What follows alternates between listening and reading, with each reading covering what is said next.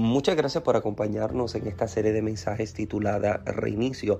Pido a Dios que pueda ser bendecido con cada uno de los mensajes predicados a lo largo de esta serie.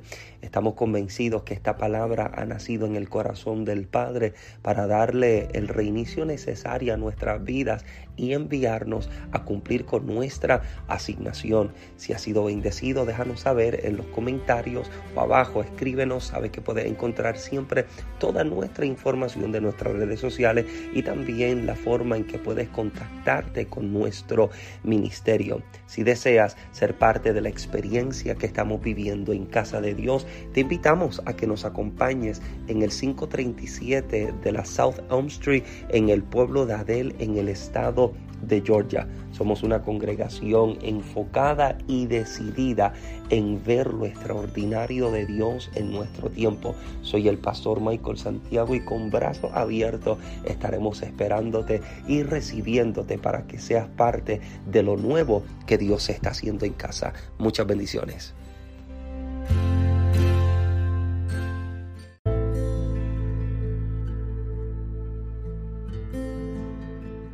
De tiempo en tiempo, los sistemas dispositivos necesitan con urgencia un reinicio para poder trabajar en óptimas condiciones.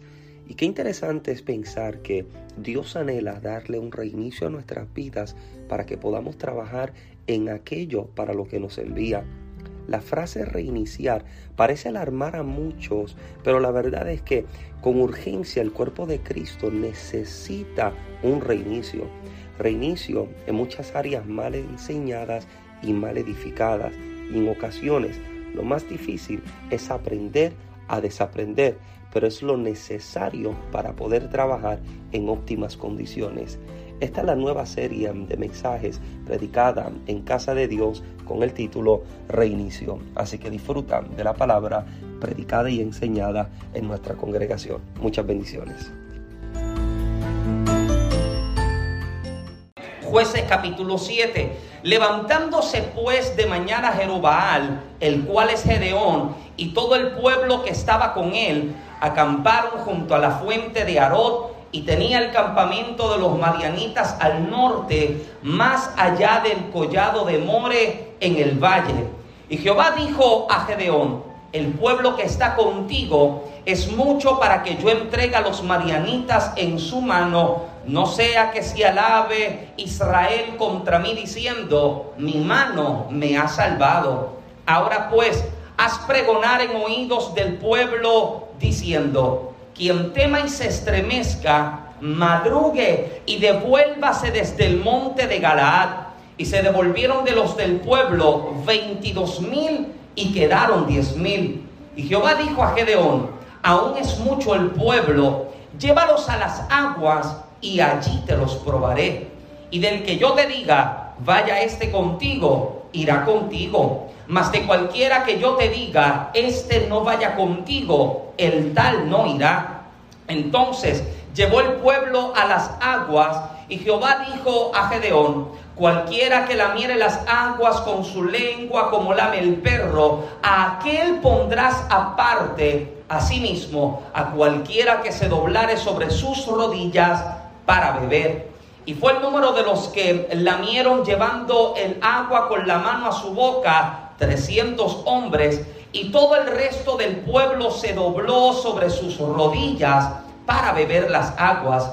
Entonces Jehová dijo a Gedeón, con estos 300 hombres que lamieron el agua os salvaré y entregaré a los madianitas en tus manos y váyase toda la demás gente, cada uno a su lugar. La palabra del Señor es bendita. Padre, gracias en esta tarde. Permítenos, eterno Rey, en este momento sentarnos a la mesa y recibir aquello que desde la eternidad has hablado sobre cada una de nuestras vidas. Padre amado, te pedimos que en este momento tú limpies los aires, satúralos de tu presencia. Echamos fuera toda oposición, toda resistencia, toda opresión contraria. Padre amado, limpia los aires, echa fuera toda distracción, toda ave de rapiña que intenta tomar lo que sobre el altar es presentado. Alineamos en este momento nuestros pensamientos, nuestra atención, corazón, oído y espíritu para así recibir el así dice el Señor de esta ocasión. Padre, marca un nuevo tiempo sobre cada una de nuestras vidas y permítenos entrar en lo próximo que has preparado para esta tu casa, para este tu pueblo, para esta congregación. Confirma tu palabra con milagros, con señales y con prodigios y atamos y echamos fuera todo hombre fuerte que se resiste a la palabra, Padre amado, que desde ya has hablado sobre nuestras vidas por Cristo Jesús. Oramos y damos gracias. Amén, Señor, y amén. Puede tomar su lugar, por favor, en esta tarde. Bendito el nombre de Jesucristo. Bradley, I'm I'm gonna try and slow down just because you have a translator. Yo voy a tratar de ir lo más calmado posible para que eh, también nuestro traductor, ¿verdad?, pueda, pueda agarrarme. Yo, yo, hablaba con refugio y yo decía que yo soy boricua. Yo hablo como si corro, como si estuviera corriendo. Así que permítame por lo menos tratar de eh, compartirles lo que entiendo que eh, el Señor quiere establecer sobre nuestras vidas en esta tarde. ¿Alguien dice amén? Amén. El 20 de julio del 1969 todo aquel que tuviera televisor en casa se encontraba sentado frente a su televisor. El que no tenía televisor en casa se encontraba en la casa del vecino que sí tenía televisor. Y el que no tenía un televisor cercano se encontraba sentado frente a la radio, escuchando cómo por primera vez en la historia la nación americana estaba enviando un cohete hacia la luna, el Apolo 11, hacia la luna, en el cual Neil Armstrong, el comandante de este cohete, junto a su tripulación estarían por aterrizar sobre el suelo de la luna, plantarían una bandera sobre ella y pudiesen establecer como que la nación americana habían sido los primeros en pisar el suelo de la luna. Algunos me miran como si la mitad de ellos no hubieran estado, no hubieran nacido para ese entonces, pero permítame, permítame un momentito. Toda la historia, eh, todo el mundo, todo el país había detenido a causa de que el hombre está estaría pisando el suelo de la luna. Y a pesar que desde entonces se ha especulado de que el hombre nunca salió de la tierra, de que el hombre nunca pisó la luna,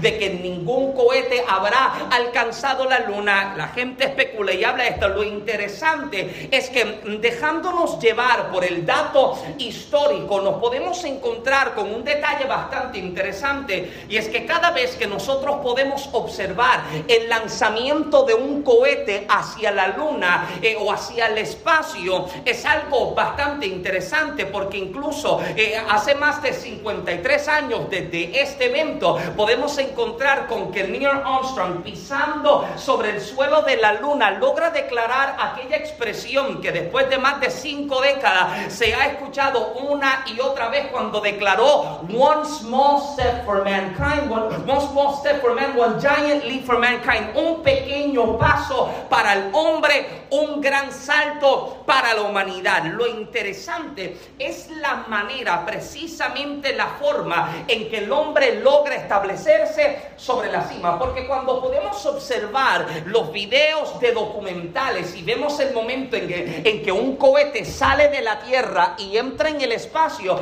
hay algo bien peculiar que acontece. Usted sabe que la parte baja del cohete tiene unos tipos de turbinas tiene unos, unos propulsores que tienen toda la intención y todo el diseño de incendiar un tipo de llama que tiene la capacidad de tomar al cohete, sacarlo de acá, elevarlo en las alturas, hacerle traspasar nuestra atmósfera, entrar en el espacio y eventualmente llevar al cohete a su lugar de destino. Vuelvo y repito, el propósito de los propulsores es tomar el cohete y sacarlo de aquí para llevarlo hasta allá. Pero tan pronto observamos los videos de la salida del cohete y entrando al espacio, usted siempre se da cuenta de que el cohete siempre termina desprendiendo la parte baja de sí. Usted ha visto que siempre que el cohete entra en el espacio, pareciera como si el cohete se dividiera en dos pedazos y la parte baja termina soltándose. ¿Por qué?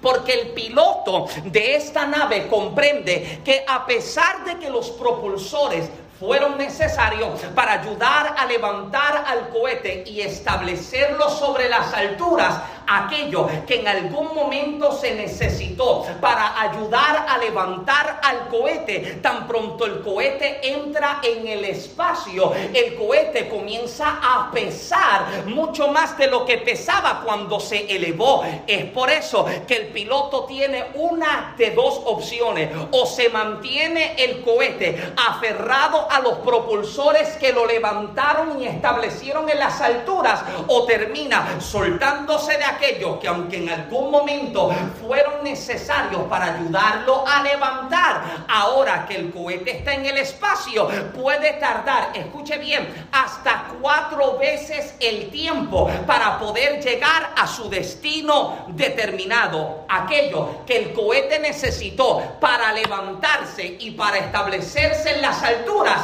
es lo que en este momento se está convirtiendo en el peso muerto que lo atrasa. Y nosotros como creyentes necesitamos comprender que en nuestra trayectoria, en nuestra travesía y en nuestro crecimiento como creyentes, posiblemente hemos tenido personas, hemos estado en lugares, hemos tenido cosas que en algún momento fueron necesarios para ayudar a desarrollarnos, nos ayudaron a desarrollar como creyentes, como líderes, como cristianos, nos ayudaron a desarrollarnos como el tipo de personas que somos hoy. Sin embargo, hoy puedes sentarte a mirar atrás en tu historia y darte cuenta que no todo el que comenzó contigo está terminando contigo la carrera, que no todo el que estuvo en la etapa inicial de tu carrera se encuentra hoy en la etapa culminante de tu carrera, porque aunque fueron necesarios para ayudarnos a crecer y a desarrollarnos, Dios sabe que en el progreso de su voluntad para nuestra vida hay cosas que tienen la capacidad de detenernos, de estancarnos, de inmovilizarnos. Y Dios tiene toda la intención, casa de Dios, en este día, de que nosotros nos desprendamos de todo el peso muerto que nos atrasa para avanzar al cumplimiento de la voluntad de Dios sobre nuestra vida. ¿Alguien dice amén en esta tarde? Cosas que tuvieron la capacidad de estancarnos y detenernos. Y Dios sabe, y usted muy bien sabe, que lo está trazando. Mira, amado, yo estoy más que convencido en que en la toma de decisiones en nuestra vida hay momentos en los que no hay que ser muy espirituales para saber cuando algo conviene o no. ¿Alguien me sigue todavía? En la toma de decisiones. Hay gente que lleva tiempo orando, pidiéndole a Dios respuesta por X o Y asunto, cuando la verdad es que Dios no quiere darte respuesta porque ya te dio la capacidad para seleccionar, te dio la capacidad para decidir. Y hay momentos, amado, en los que usted tendrá que darse cuenta de que hay personas que han atrasado nuestro avance. Por ejemplo, amistades que nunca aportan nada en nuestro crecimiento espiritual. Coquí, coquí, aleluya. Personas que no aportan a nuestro crecimiento, no aportan a nuestro desarrollo. Amado, yo creo que nosotros como creyentes y como personas en sí, ¿verdad? Deberíamos aprender a ser selectivos con el tipo de personas que tenemos en nuestro círculo de íntimos, el círculo de amistades, porque el círculo de gente íntima en tu vida es el círculo de personas que tendrán algún tipo de influencia sobre su vida. Si usted tiene en el círculo de íntimo gente que nunca te hablan de Dios, gente que nunca te presenta la palabra, gente que nunca te desafía a cambiar, gente que nunca te desafía a meterte la presencia, hay que entonces entender que te quiero y te amo, pero necesito soltarte porque me estás atrasando. Y si yo tristemente no estoy siendo de algún tipo de influencia en ti, mm, yo creo que usted debería soltarme a mí primero. ¿Alguien está acá? Si usted no me está haciendo de buena influencia, pero yo tristemente tampoco puedo influenciarte para bien, lo siento, suéltame o te suelto yo a ti. Porque la verdad es que, amado, Dios tiene toda la intención de continuar en movimiento. Diga conmigo movimiento. Él está en movimiento, pero también está en avance. Diga conmigo avance. Él está en movimiento, Él está en avance y Él no quiere que yo me detenga. ¿Alguien dice amén? Él no quiere que yo me estanque. Él no quiere que yo me quede inmóvil. Él tiene todo el deseo de que yo avance. Por eso es que, amado, te vas a encontrar de momento con personas que posiblemente influyeron en tu vida para algo. Te ayudaron a crecer en algo, pero en cierta etapa de tu vida comienzan a arrastrarte, comienzan a detenerte. Mira, amado, yo sé lo que es encontrarme con el chantaje de personas que intentan tratar de manipular el que yo decida de una manera porque en algún momento ellos hicieron algo por mí. ¿Usted se lo ha encontrado? El tipo de persona que te dice, recuerda que yo fui el que, qué sé yo qué, el que te compré la, eh, eh, eh, los zapatos.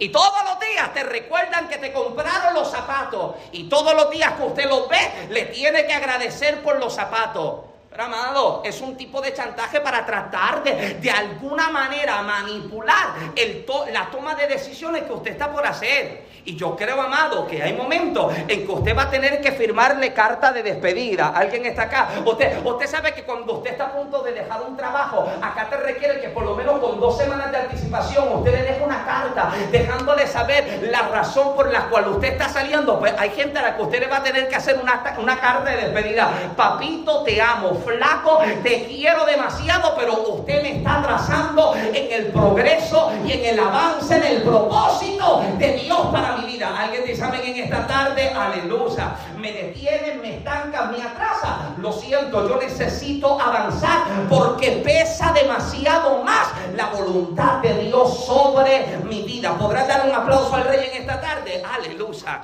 Y Dios nos está llamando nos está invitando a avanzar tiene toda la intención de que nosotros continuemos. Y de hecho, no solamente nos ha prometido que estaría con nosotros, sino que también nos ha mostrado qué es lo próximo que está por hacer. Nos ha dado en claro una visión clara de a esto es que quiero llevar la casa. Si usted se ha ido dando cuenta, nosotros mismos como congregación hemos estado precisamente en etapas de transición. Nosotros hemos estado en procesos de cambio, hemos estado en procesos de ajuste y yo sé que dentro de nuestra humanidad los cambios pueden resultar en ocasiones confusos, pero hay cambios que son demasiado necesarios para nuestro crecimiento. ¿Alguien dice amén? Usted se da cuenta, amado, que para cada etapa a la cual Dios nos llama a avanzar, siempre nos equipa con las herramientas necesarias, pero también nos conecta con las personas necesarias. Dos cosas demasiado importantes. Herramientas para trabajar y la gente con la que se trabajará. David, su vida me parece muy interesante. Permítame compartir esto bastante rapidito. La vida de David usted la puede dividir en tres etapas diferentes.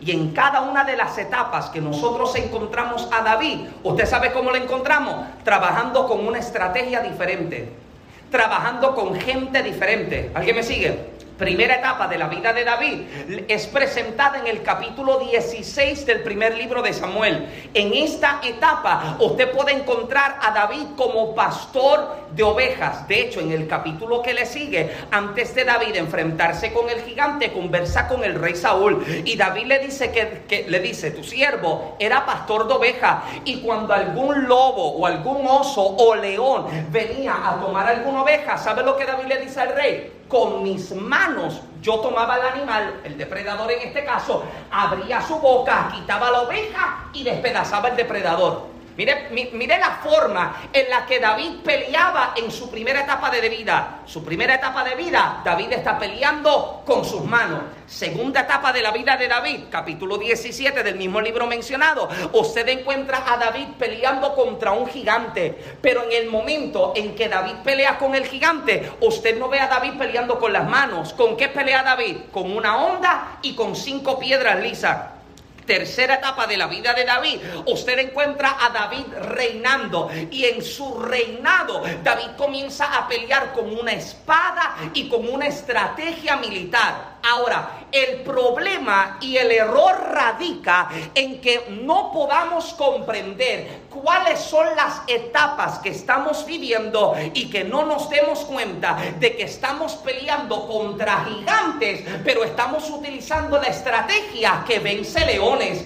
David tendría problema si sale a pelear con el gigante pensando que la estrategia que vencerá el gigante fue la misma estrategia que venció al león. Escuche bien, hay gente que todavía no ha podido progresar, no ha podido avanzar a lo próximo que Dios ha establecido sobre su vida porque no se han dado cuenta de que se encuentran peleando contra fuesen depredadores o gigantes o reyes, pero están peleando con las estrategias equivocadas. Amado, usted puede tratar de pelear contra Goliat con sus manos y por más fuerte que usted sea, sus manos nunca tendrán la capacidad de vencer al gigante. Pero cuando usted comprende que el gigante se vence con una estrategia diferente, es entonces el en que la frente del gigante es el blanco exacto para que una piedra lisa lo pueda golpear y lo pueda lanzar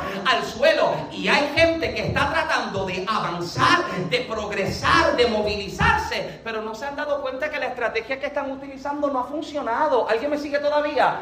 David no sería efectivo si no entendiera, amado hermano, de que cada etapa requiere de estrategias diferentes. El problema está, amado, cuando nosotros nos queremos mantener aferrados, sujetos a aquello que tristemente no nos hemos querido dar cuenta que no está funcionando. ¿Alguien me sigue todavía? Entonces, muchísimas veces creemos que nuestra lealtad o fidelidad debe establecerse sobre X estrategia porque esto siempre se hizo así. Sin embargo, con el paso del tiempo, usted puede estudiar los resultados y los resultados siempre serán la mejor evidencia para dejarte saber si, la estrategia que utilizaste fue la mejor o no fue la mejor. Si usted se sienta a mirar sus pasados cinco años de vida y usted se sienta a analizar la toma de decisiones que usted ha hecho en estos cinco años, contéstese o pregúntese y contéstese usted, ¿he recibido los mejores resultados? ¿Estoy hoy en una mejor posición de la que estaba ayer? ¿Sigo hoy peleando con lo mismo que peleaba ayer o ayer lo pude vencer con la estrategia correcta? ¿Alguien está acá? Son el tipo de preguntas que nosotros diariamente necesitamos analizar, necesitamos establecer para nuestra vida. Y ahora el único o la única forma en que podemos conocer cuál es la estrategia próxima para vencer ahora radica precisamente en la presencia de Dios.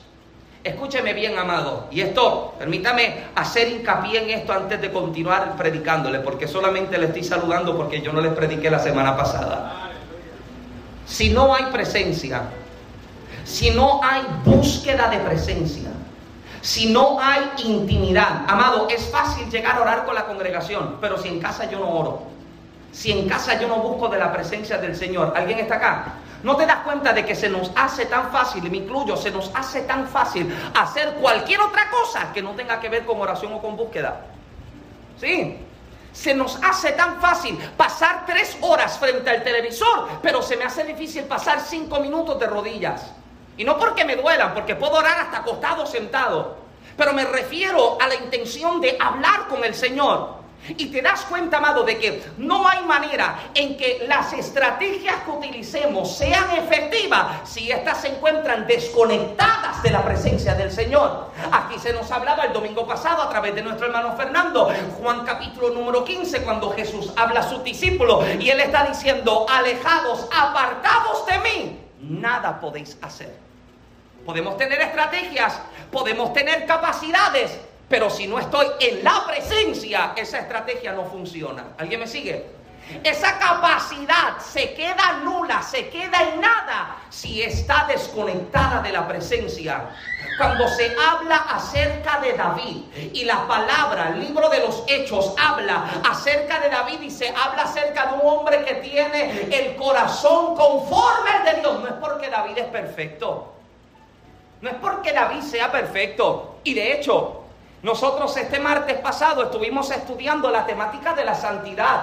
a la luz de la palabra y te das cuenta de que la excusa para que la gente no haga lo que debe hacer siempre se esconde detrás de la expresión yo no soy perfecto. Sin embargo, Dios nunca nos llamó a ser perfectos.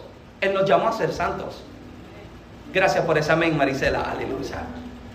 Dios no, no nos llamó a ser perfectos. Él nos llamó a ser santos.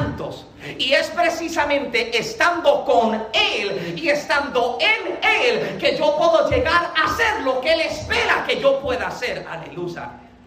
Y la forma en que nosotros podremos avanzar y ser efectivos en nuestra asignación es precisamente en la presencia. Por eso es que cada vez, amado, que nosotros hablamos y abrimos el espacio para llegar a clamar y llegar a orar, no es por la sencilla razón de que nos queremos sentir como que haya mucha gente en casa, no, es que hay poder en el acuerdo. Cuando dos se ponen de acuerdo en una sola cosa, Jesús dijo que lo que le pidan al Padre, dos, poniéndose de acuerdo, le pidan al Padre en el nombre de Jesús. ¿Sabe lo que Jesús dijo? Él dijo que lo haría. Él dijo que lo haría. Y amado, nosotros podemos presentar cualquier estrategia necesaria o viable para alcanzar algún propósito o algún objetivo en específico. Pero ¿sabe qué, amado? Ese, ese tipo de estrategia necesita ser respaldado por oración. Trabajo, pero oro. Intercedo y trabajo. Sigo pero me sigo metiendo en la presencia. Porque la fuerza o la, la fuerza que vamos a poder recibir y la capacidad necesaria para ser efectivo siempre radicará desde el centro que es Cristo, desde la presencia. Por eso es que somos llamados a cultivar relación con Él y a medida en que vamos relacionándonos podremos ser efectivos en aquello a lo que estamos llamando, a, a lo que se nos ha llamado ahora. El detalle es que a medida en que vamos creciendo y nos vamos desarrollando, toda nuestra capacidad y mentalidad comienza a cambiar. ¿O acaso usted todavía tiene la mentalidad de cuando tenía cinco años? ¿Verdad que no? Porque usted ha crecido, hemos madurado, hemos recibido capacidad.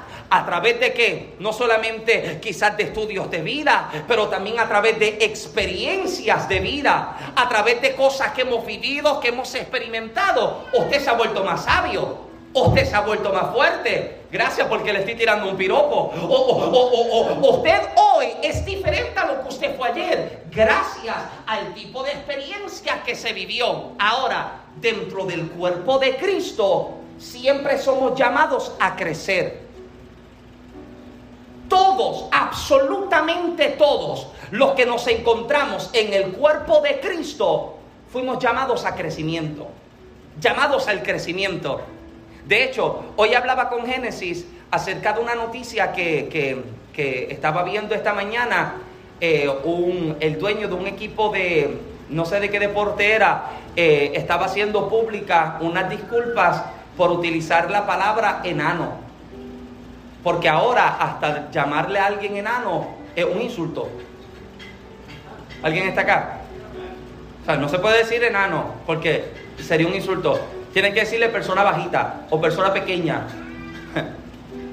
No le puedes decir que no, tiene que decirle de esta manera. Ahora, el detalle está en que se vuelve preocupante cuando dentro del cuerpo de Cristo tenemos personas que ¿No te das cuenta que cuando uno se convirtió, siempre le decían a uno, cuando veían a uno orando, o quizás en vigilia, decían, ese está en el primer amor, ella está en el primer amor. ¿Y qué era lo que siempre nos decían? Eso se le quita la semana que viene. Ya, ya la semana que viene, dale un mes. Luego de un mes ya no va a orar más.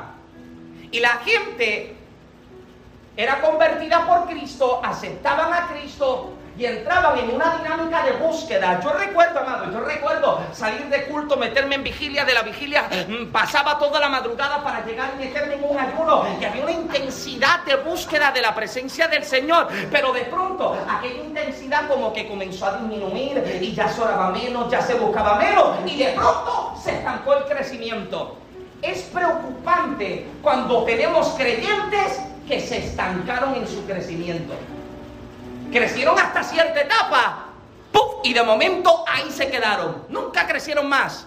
Entonces, podemos tener altura, podemos tener cuerpo, pero nuestra vida espiritual también debe tener y altura.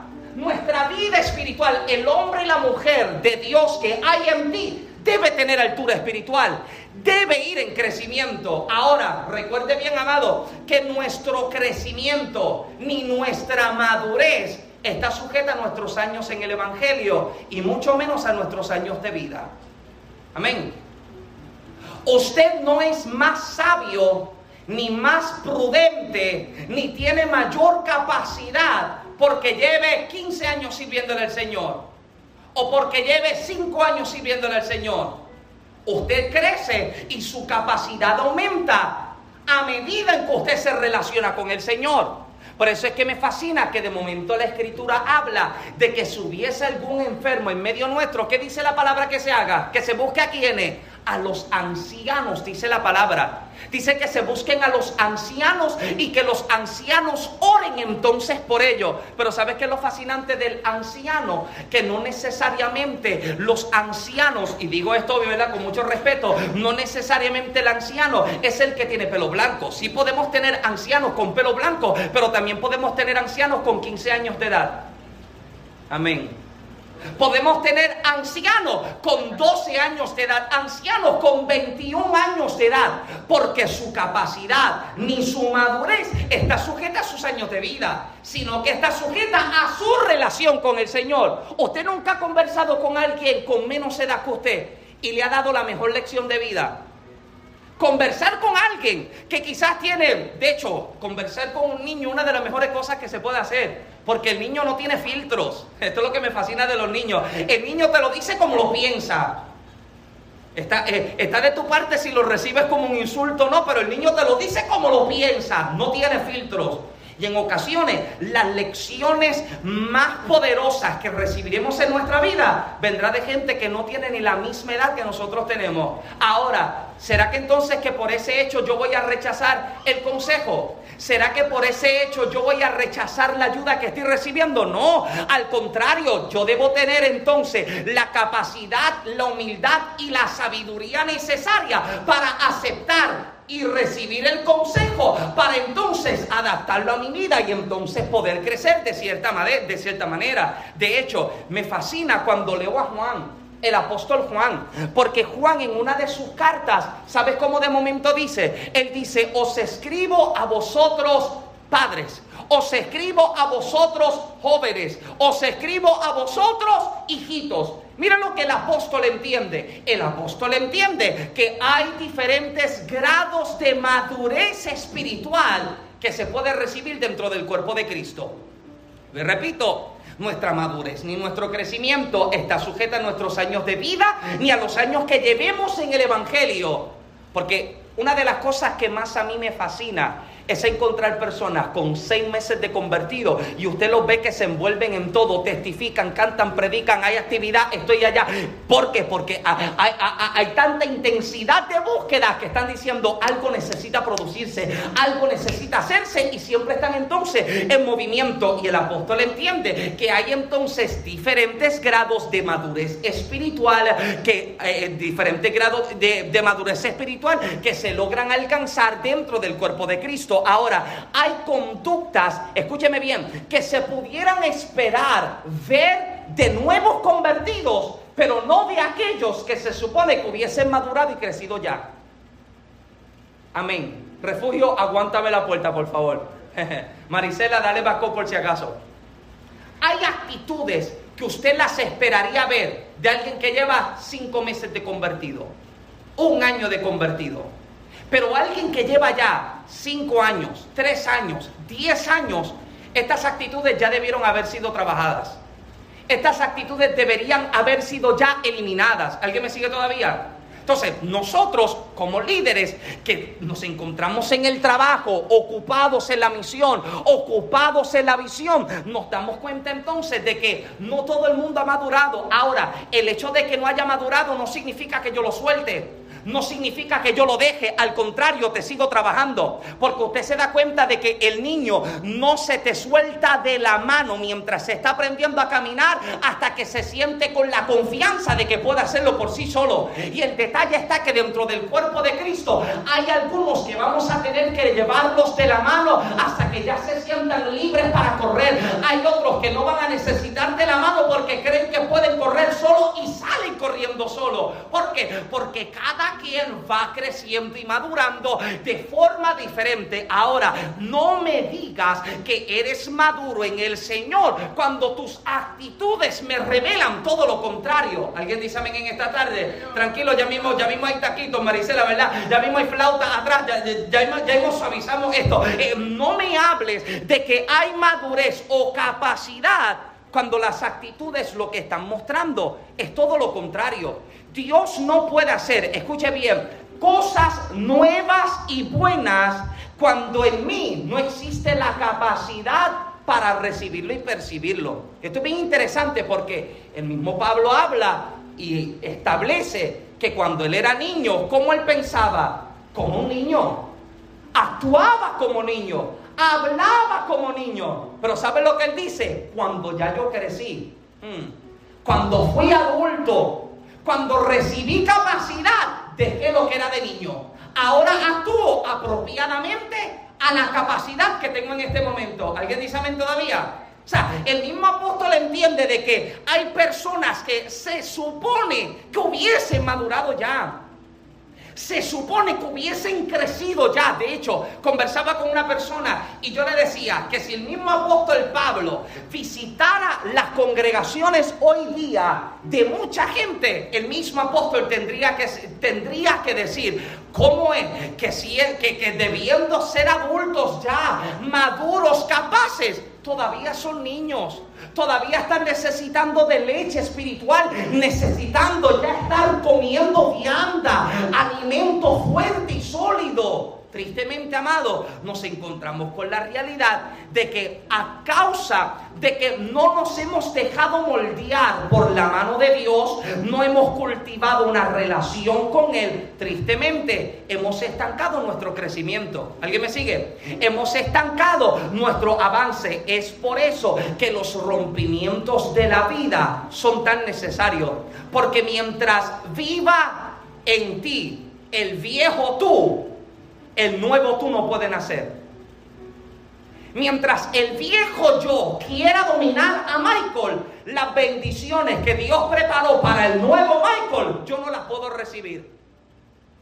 Entonces, Dios me llama a que yo pueda meterme en una relación, a cultivar una búsqueda con Él para que mi vida pueda ser moldeada de tal forma en que el Señor cada vez que pose su mirada sobre mí pueda encontrar agrado de que hemos crecido, hemos madurado, hemos avanzado. Pero tristemente, amado, si después de tanto tiempo seguimos en el mismo lugar, con la misma queja, con la misma pelea y peleando con el mismo gigante, amado, la verdad es que todavía no hemos podido avanzar. Ahora, el detalle está que a medida en que se crece, y es en esto lo que vamos a entrar ya para, para comenzar a predicar en esta tarde, eh, a, medida en que vamos en crecimiento, nuestro punto de perspectiva comienza a ampliarse. Por ejemplo, yo me pudiera parar, de hecho, aquí mismo en el altar y mirar hacia así, hacia, hacia la parte de la puerta, la entrada. Y yo puedo ver hasta donde mis ojos pueden alcanzar ver. Sin embargo, Orlando, ¿tú mides cuánto? 6-1, si domingo 5-6, si Orlando se para acá, tú eres como así, ¿verdad que sí? Más o menos como así, ¿verdad? Mis ojos llegan hasta acá, los ojos de Orlando están acá. Y Orlando tiene más capacidad para ver. Ahora, si yo me paro sobre el techo, yo te aseguro que mi vista no llega a la puerta. Mi vista llega a las vías del tren que están del lado de allá. ¿Alguien me sigue todavía? Porque a medida en que vamos creciendo, nuestro punto de vista comienza a ampliarse, nuestra perspectiva comienza a agrandarse. Entonces Dios nos está llamando a ir en crecimiento porque a la medida en que crecemos en Él, más se nos puede mostrar, más se nos puede revelar, más se nos puede confiar. De hecho, me fascina cuando la palabra nos establece que a quien mucho se le da, mucho se le que se le demanda, se le exige, se le pide, porque mientras has crecido, más Dios ha podido confiar sobre ti. Aleluya. Y como se te ha podido confiar más, se espera que usted haga más.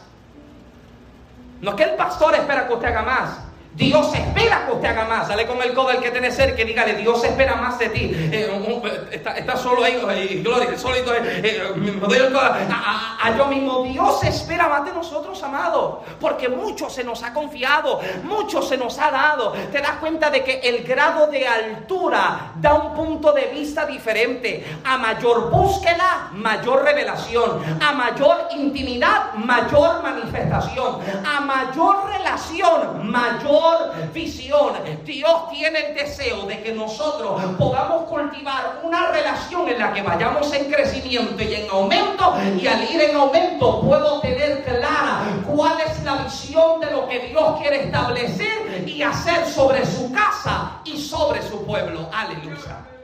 Ahora, habiendo abierto el suelo y habiendo puesto el fundamento, permítame llevarle a la predicación de esta tarde. Con Gedeón, Dios ha mostrado la visión clara de que esto es lo que yo voy a hacer con ustedes. Gedeón es llamado por Dios dentro de un tiempo conflictivo.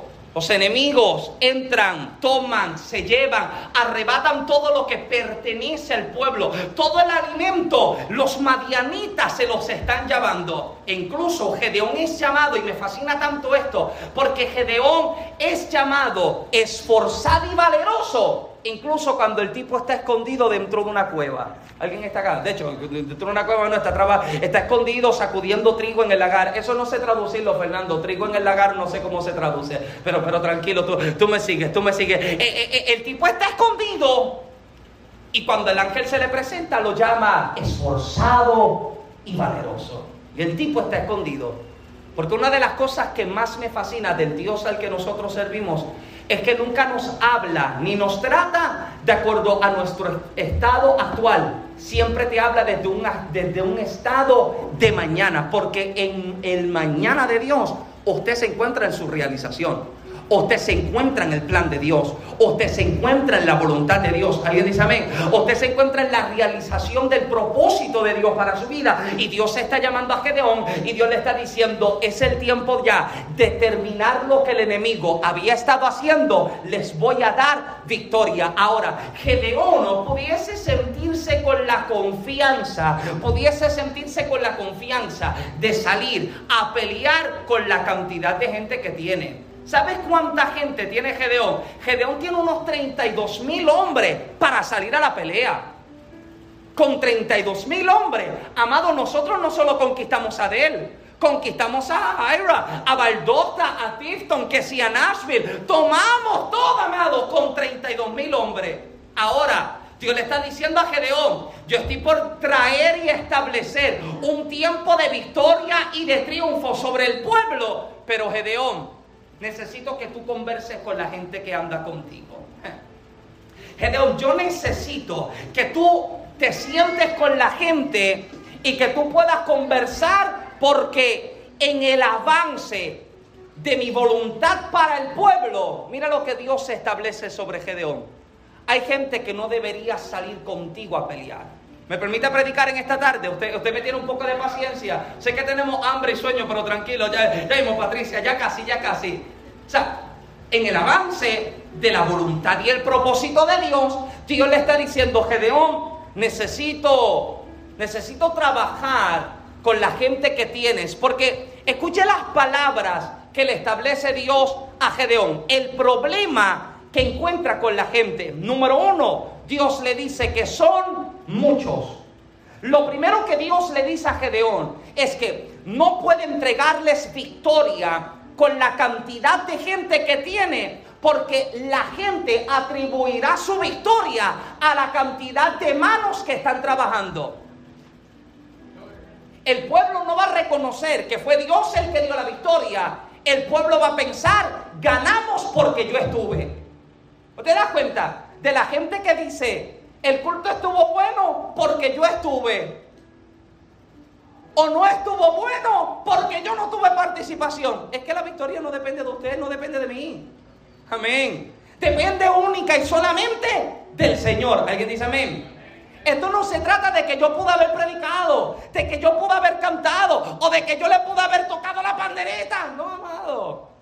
Se trata de que de Dios vino la victoria.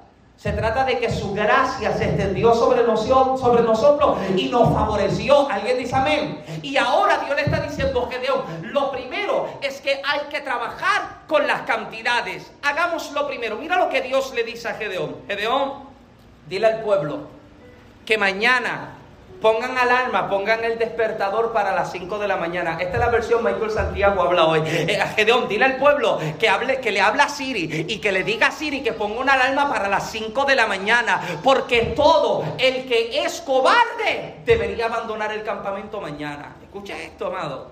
Hmm. Yo le dice, Gedeón, a los cobardes que mañana temprano, que despierten de madrugada y abandonen el campamento. ¿Me sigue usted todavía? Y a mira, amado, yo odio las alarmas. Yo detesto las alarmas con mi vida. Yo trato, yo, yo, estoy tratando estos últimos días de levantarme sin una alarma, sin un despertador. Porque se dice que lo que usted hace corrido por 31 días, automáticamente su cuerpo comienza a hacerlo solo. Y yo estoy tratando de todos los días levantarme a cierta hora sin la alarma. Y Señor reprenda la porquería de alarma esa porque a veces me despierta antes. Y yo me imagino el campamento, eh, eh, esto para que usted se lo visualice, yo me imagino el campamento cuando a las 5 de la mañana la alarma de aquel, de aquella, de aquel, de aquella, de aquella, de aquel, de aquel, la alarma, amado, de 22 mil hombres comenzó a sonar. ¿Alguien está acá? Eh.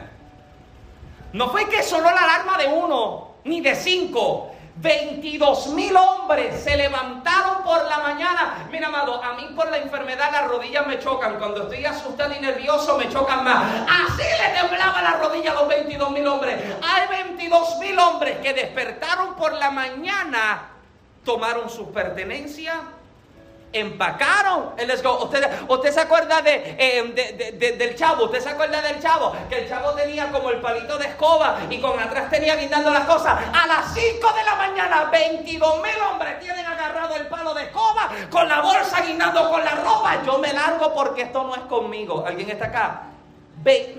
amado, 22 mil hombres. No estamos hablando de 5.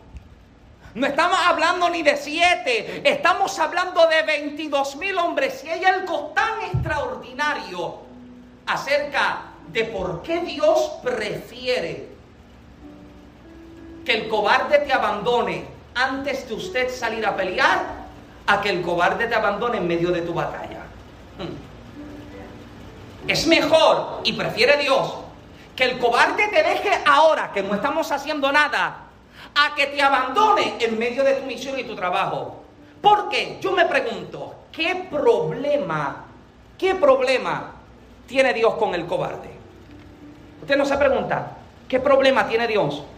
No se da cuenta de que la escritura no da énfasis en cuanto a los cobardes, no los exalta.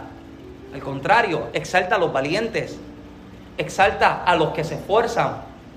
365 veces encontramos en la escritura que Dios nos llama a alentarnos, a esforzarnos. Para todos los días Dios nos está diciendo, vamos, levántate que tú puedes. Todos los días Dios nos está diciendo, tienes la fuerza en mi espíritu, levántate y hazlo.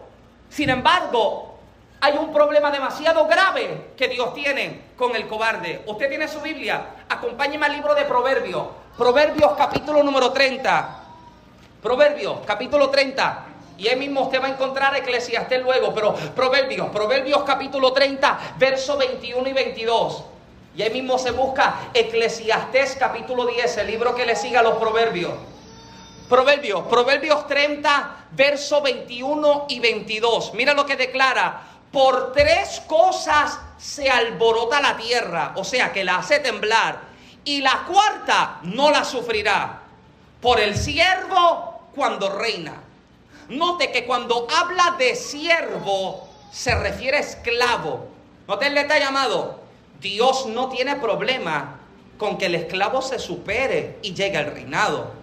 El problema que tiene Dios es que el esclavo llega a reinar mientras todavía tiene mente de esclavo. El problema no es que crezca, el problema no es que madure, el problema está en que se le coloque en posición de altura sin la capacidad necesaria para ejercer la posición.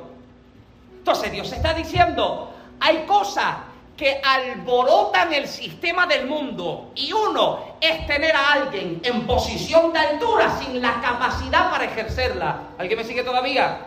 Eclesiastés, vamos a Eclesiastés, Eclesiastés capítulo 10, el libro que le sigue, pase dos o tres paginitas y lo encuentra. Eclesiastés capítulo 10, verso 5 en adelante, mira lo que declara. Dice, hay un mal que he visto debajo del sol a manera de error emanando del príncipe. La necedad está colocada en grandes alturas y la necedad eh, eh, eh, la necedad está colocada en grande altura y los ricos están sentados en lugar bajo. Mira cómo dice el verso 7. Vi siervos a caballo y príncipes que andaban como siervos sobre la tierra. Thank you, Génesis. Mira lo que dice. Él dice que él encuentra que el siervo anda montado sobre el caballo y el príncipe anda a pie guiando el caballo. Usted mira el orden, mira el orden. ¿Quién se supone que ande montado sobre el caballo? El príncipe. Quien se supone que ande galopando sobre el caballo no es el esclavo, no es el siervo, es el príncipe porque tiene el derecho, él tiene la autoridad. Entonces, el problema está en que Dios no puede enviarnos a la conquista de cosas nuevas cuando yo todavía no tengo la mentalidad para recibir aquello. ¿Alguien me sigue todavía? Escuche esto, amado, escuche esto. Antes de pedir ser bendecido, mejor pide la capacidad para soportar las bendiciones y las tribulaciones.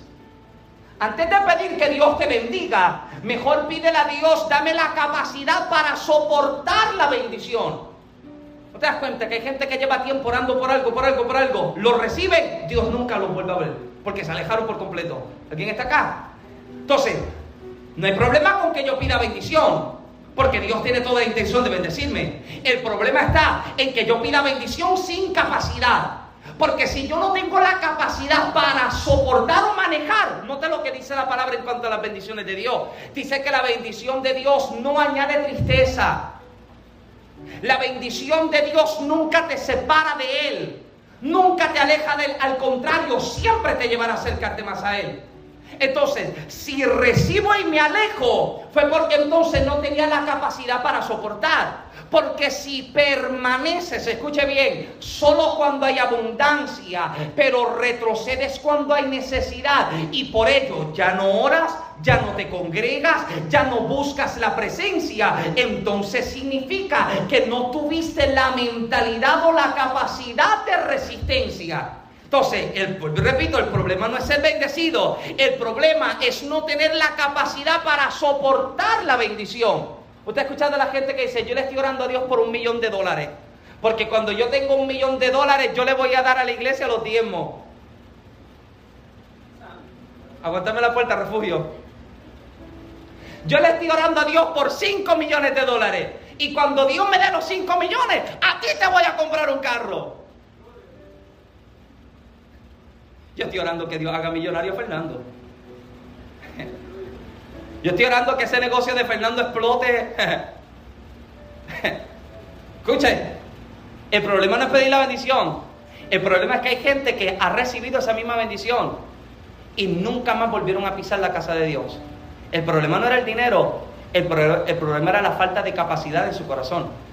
¿No te das cuenta que cuando Jesús habla acerca del dinero en las escrituras, Jesús no presenta el dinero como problema? ¿Sabes lo que él presenta como problema? El amor al dinero. Jesús dice que esa es la raíz de todos los males, el amar el dinero. Nosotros tuvimos una conversación con una persona, nos la encontramos en una tienda una vez, y ¿sabe lo que me dice? Es que, es que a mí me encanta el dinero. Es que yo amo el dinero y se me hace difícil llegar a la iglesia. Porque si el mismo trabajo, si el mismo trabajo a ti te está exigiendo el que usted no llegue a la casa de Dios, Alguien necesita abrocharse los cinturones conmigo. Tranquilo, que este, este, es el, este, es el, cierre de la serie. ¿Alguien me sigue todavía? Entonces Dios le está diciendo a, a Gedeón, el problema de esta gente es que yo prefiero sacártelos ahora, que tú no estás saliendo a trabajar, antes que ellos te abandonen, porque ¿sabes cuál es el problema del cobarde? Que el cobarde puede salir contigo a pelear y cuando ve el tamaño del gigante, en vez de defender o cuidar tus espaldas, lo que hace es que te abandone y te deja. Y Dios le está diciendo, Gedeón, para librarte de un dolor de cabeza, dile al cobarde que ponga el arma y que salga. Ahora, salieron 22 mil de 32 mil hombres que tiene Gedeón. Le quedan ahora a Gedeón 10 mil hombres. Y con 10 mil hombres, yo te aseguro que nosotros todavía conquistamos a él. Gracias, refugio, por lo menos. con 10 mil nosotros tomamos, hacemos lo que Dios nos llama. Pero ¿sabes lo que Dios le dice a Gedeón? Todavía el pueblo es mucho. Y me fascina el juego de palabras que se utiliza. Regáleme 10 minutos que ya yo estoy terminando. El juego de palabras utilizados en este momento me fascina. Mira lo que Dios le dice a Gedeón. Llévalos a las aguas y allí te los probaré lleva a los diez mil hombres que te quedan a las aguas, porque las aguas yo te los voy a probar. Usted recuerda que cuando el pueblo sale de Egipto, parte del proceso de limpieza y de purificación para el tipo de cosas que se están llevando era o pasarlos por el fuego o pasarlos por el agua. Si era algo perecedero, se pasaba por el agua y si era algo resistente, resistente se pasaba por el fuego. Usted se encuentra y se da cuenta de que el, el, oro, ¿cómo usted lo purifica? Con el fuego. La plata lo purifica con el fuego. Ahora, lo que podía perecer por el fuego, Dios pedía que se pasara por el agua, en este caso los animales, pasar los animales por las aguas y purificarlo. Y este era el detalle, el propósito de la purificación era limpiar y revelar lo que está sucio, lo que está contaminado y lo que no sirve. Y mira lo que Dios le dice a Gedeón, llévalos a las aguas porque las aguas yo te los voy a probar. Y fueron llevados a las aguas diez mil hombres. Y cuando llegan a las aguas, Dios le dice a Gedeón, obsérvalos, porque los que se postran sobre sus rodillas para beber las aguas, apártalos a un lado. Y los que se llegan a las aguas y se toman el agua con la mano, llevándosela a la boca, a ellos apártalos al otro lado. Mire el detalle de esto. Quedan diez mil hombres, nueve mil setecientos se postran sobre sus rodillas para beber las aguas. Mientras que solamente 300 están llevando el agua con la mano a su boca. Ahora, cualquiera espiritualiza esto. Porque cualquiera diría, los 9700 están sobre sus rodillas. Los 9700 están postrados. ¿Por qué Dios no quiere a los 9700 que se postran sobre sus rodillas y si quiere a 300 que se llevan el agua con la mano a la boca. ¿Sabe lo que los estudiosos dicen acerca de los 9700? Que en el momento en que se doblaron sobre sus rodillas para beber las aguas, perdieron la visibilidad de sus alrededores. No te detalle, el problema de estos 9700 no es que son cobardes como los 22.000 que salieron. El problema de estos 9700, de estos 9700 es que son descuidados. No son cobardes, pero no tienen atención a lo que tienen que cuidar. Están buscando que solamente saciarse, llenar y satisfacerse y me olvido de todo lo que está aconteciendo. Mira, amado, permítame ir cerrando ya casi con esto. Y esto ya lo he compartido antes. Permítame compartirles esto. Que fue mi pastor en Puerto Rico. Recuerdo, eh, recuerdo escucharlo en muchas ocasiones hablar acerca de, de ciertas cosas que, eh, que yo, nunca, yo nunca las había visto hasta, hasta este cierto día. Recuerdo que yo estoy dando un estudio bíblico, yo compartí esto recientemente, yo estoy dando un estudio bíblico. Y yo no, sinceramente no recuerdo cuál era la temática de lo que estábamos estudiando, pero recuerdo que mientras estoy dando el estudio a los adultos, recuerdo que utilizo la expresión chismoso. Y una hermana a la parte de atrás me levanta la mano y me dice, hermano Michael, no se dice chismoso, se dice muy comunicativo. Por favor, disimule, no mire para el lado. Eh, eyes on me, eyes on. No se dice chismoso, se dice muy comunicativo. Hmm. ¿Puedo predicar? ¿Usted me permite predicar? Eh, eh, usted no me ha visto hace tiempito. Permítame compartirlo un poquitito. No chismoso es muy comunicativo. Y siempre nos encontramos con don y doña comunicativa. Y en este caso, en la iglesia, era don comunicativo. Porque don comunicativo tenía una queja después de todos los cultos. Don Comunicativo tenía una queja del que tocó las congas, del que cantó, del que abrió la puerta, del que predicó, de lo que se cantó y hasta del que no oró. Siempre tenía una queja. Y yo recuerdo que yo estoy parado en los atrios hablando con el pastor, estamos conversando acerca de una cosa, cuando de momento veo a don comunicativo. Y don comunicativo viene con su quejabanza, ¿sabe? Porque el problema de don comunicativo es que aporta y apoya poco, pero critica y habla mucho. ¿Alguien está acá? Don, comunicativo apoya demasiado poco, pero tiene tanto que decir. Y don comunicativo viene, interrumpe nuestra conversación y dice, pastor, eh, ¿me permite un momento para hablar contigo? Y el pastor dice, sí, sí, cuéntame, háblame, ¿qué sucede? Dice, pastor, es que yo necesito decirte algo de fulano de tal. El pastor pregunta, ajá, de fulano. Sí, sí, pastor, yo necesito hablar contigo, necesito contarte algo de fulano. Y el pastor dice, pero espérate, déjame ir a buscar a fulano para que delante de fulano tú me digas lo que tú tienes que decir de él. Gracias, gracias a los tres que me siguen todavía. ¿Sabes cómo se llama esto? Esto se llama cuidar las espaldas de los tuyos. Se llama cuidar las espaldas de los nuestros. Tristemente, la imagen del cuerpo de Cristo en el mundo ha sido tan afectado por una expresión como esta, que somos el único ejército que se mata entre ellos mismos. Qué lamentable debe ser, amado, que la gente lo primero que piense acerca de la iglesia es ahí es donde se critica a todo el mundo, ahí es donde se habla de todo el mundo, ahí es donde no se da oportunidad. Entonces el problema con estos 9700 no es que son cobardes, es que son descuidados. ¿Por qué? Porque en vez de cuidar las espaldas de los demás, están buscando solo saciar y buscar su propio beneficio. ¿Saben lo que es cuidar las espaldas de los tuyos? Que cuando usted se encuentre a alguien en la calle que quiere hablar mal de usted, de su hermano o de algún líder, usted lo pueda parar y frenar y decir, espérese, porque ¿sabe qué? El chisme solo